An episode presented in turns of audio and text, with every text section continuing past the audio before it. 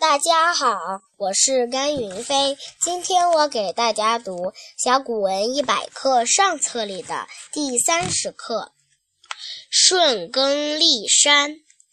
顺耕历山，历山之人皆让畔。